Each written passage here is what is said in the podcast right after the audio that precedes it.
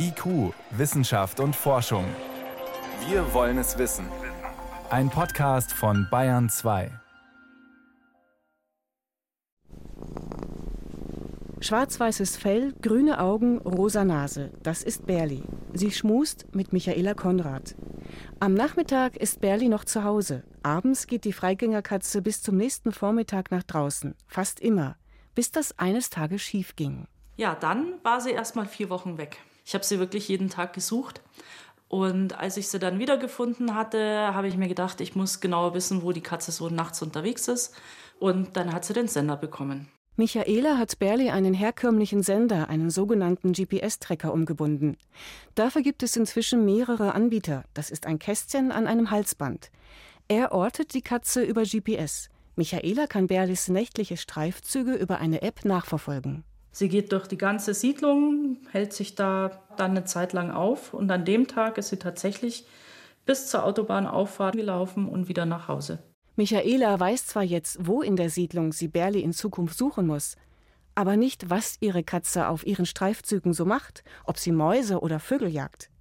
Denn Katzen jagen hauptsächlich in Siedlungsbereichen. Zwischen 20 bis 100 Millionen Vögel sollen Katzen in Deutschland töten.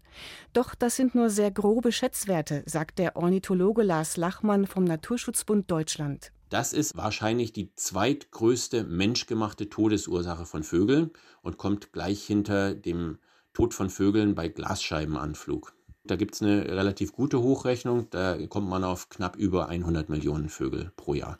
Man kann aber nicht einfach zählen, wie viele Vögel Katzen tatsächlich jagen, denn die bringen ihre Beute nur selten nach Hause, auch Berli nicht. Ich weiß nicht, wie viele Vögel sie jagt. Sie bringt hin und wieder mal einen nach Hause, aber die wird natürlich mehr Vögel fangen, als ich sehe. Sie wird auch viel mehr Mäuse fangen, als ich sehe. Insofern wäre schon interessant zu wissen, wie es denn tatsächlich ist. Dazu müsste ein Sender Berli nicht nur orten können, sondern auch ihr Jagdverhalten erkennen. So einen neuartigen Sender hat Martin Wikelski von der Uni Konstanz entwickelt. Er hat nicht nur GPS, sondern zusätzlich einen Beschleunigungsmesser. Wie die Katze sich im Raum bewegt, wenn die springt oder langsam läuft oder sich hinlegt, das sehen wir alles in diesem Bewegungsmuster und damit können wir das Verhalten der Katze rekonstruieren, wenn sie draußen ist. Auf seinem Laptop sehen Bewegungsmuster aus wie Linien auf einer Zeitachse. Liegt die Katze, ist die Linie ein waagerechter Strich. Läuft sie, dann gibt es Zacken in der Linie. Aus diesen Mustern lässt sich das Verhalten der Katze ablesen.